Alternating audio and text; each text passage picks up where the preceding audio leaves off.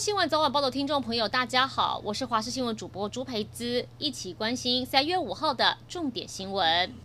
台中一名五个月大的女婴从托婴中心回家后，妈妈在帮她洗澡时，发现她的腋下跟胸口有大片淤青，怀疑伤是在托婴中心造成的。托婴中心调出监视器通报社会局，而社工发现画面中一个托育员对这名女婴有不当行为，导致淤伤，因此依违反儿少法，对托婴中心及托育员各裁罚六万块钱。托婴中心说，事发后这个托育员已经离职，而托婴中心也因为这件事决定在今年七月底。歇业，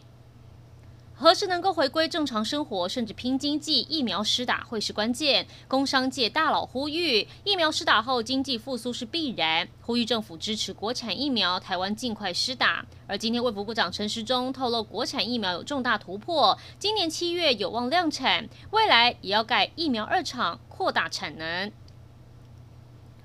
面对中国威胁，全球都在帮助台湾。美国总统拜登日前发布任内首份国家安全战略指南，明确指出会支持台湾跟香港应对中国胁迫。行政院长苏贞昌则说，可以看到台湾的努力被世界、美国肯定，我们自助而后人助。另外，农委会主委陈吉仲透露，针对凤梨筛检没过关的事，已经向中国提出讨论是否有改善空间，但目前被已读不回。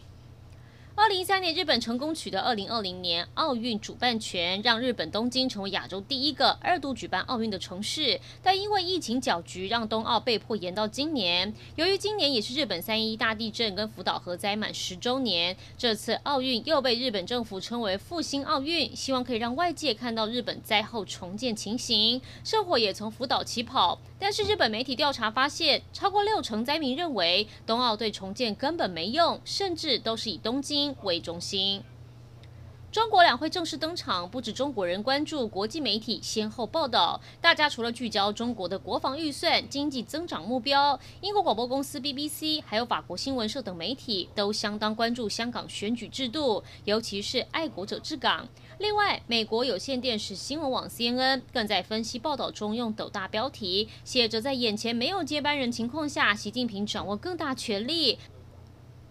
去年十一月，因为口腔长肿瘤住院治疗的音乐人陈昇，紧急取消年底的跨年演唱会，休养不到半年时间，今天复出举办演唱会，要和三百位歌迷欢度春酒。生了一场大病，六十二岁的陈昇说，对人生有更多体悟，提醒大家一定要善待自己，及时完成想做的事。他也跟大家约定，今年六月要发新专辑。以上就是这一节新闻内容，感谢您的收听，我们再会。